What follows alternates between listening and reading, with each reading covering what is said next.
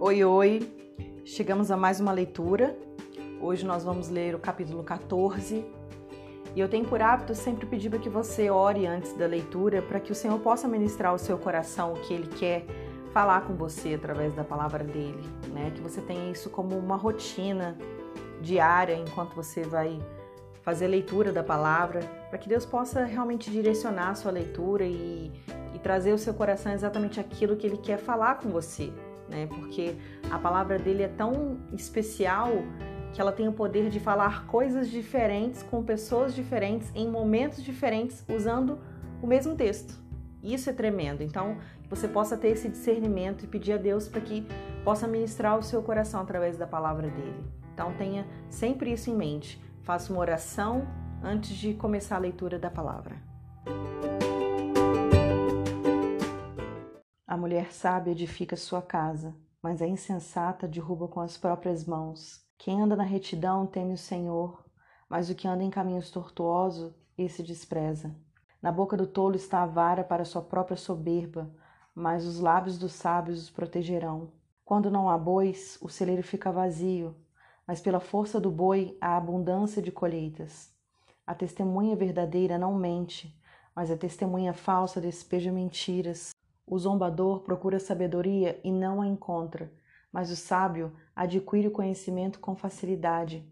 Fuja da presença do insensato, porque nele você não encontrará palavras de conhecimento. A sabedoria do prudente é entender o seu próprio caminho, mas a insensatez dos tolos é enganadora. Os insensatos zombam do pecado, mas entre os retos há boa vontade. O coração conhece a sua própria amargura, e da alegria que ele sente, os estranhos não poderão participar. A casa dos ímpios será destruída, mas a tenda dos retos florescerá. Há caminho que ao ser humano parece direito, mas o fim dele é caminho de morte. Até no riso o coração pode ter dor, e o fim da alegria pode ser a tristeza.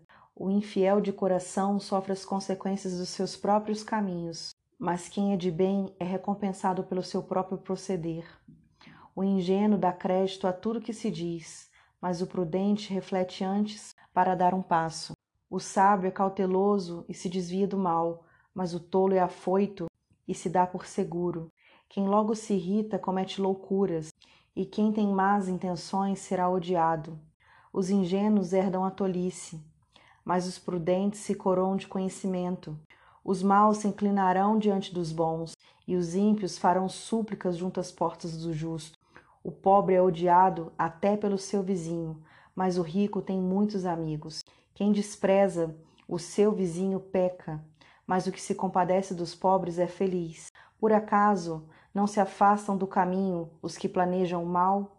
Mas haverá amor e fidelidade para os que planejam o bem. Em todo trabalho há proveito, Meras palavras, porém, levam à penúria. Para os sábios a riqueza é coroa, mas a tolice dos insensatos não passa de tolice. A testemunha verdadeira salva vidas, mas quem profere mentiras é enganador. Quem teme ao Senhor tem forte amparo, e isso é refúgio para os seus filhos. O temor do Senhor é fonte de vida para evitar os laços de morte. Na multidão do povo está a glória do rei, mas na falta do povo está a ruína do príncipe. Quem tarda em irar-se é grande em entendimento, mas o que facilmente perde a calma faz um elogio à loucura. O ânimo sereno é a vida do corpo, mas a inveja é a podridão dos ossos. Quem oprime o pobre insulta aquele que o criou, mas o que se compadece do necessitado honra a Deus. O ímpio é derrubado pela sua maldade, mas o justo até na morte tem esperança.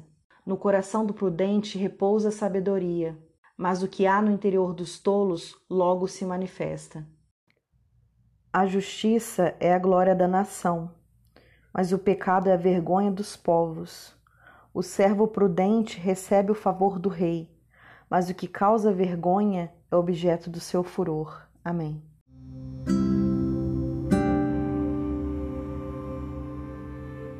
Chegamos ao fim de mais uma leitura mais um episódio dessa série do livro de Provérbios gravada para a honra e glória do Senhor Jesus.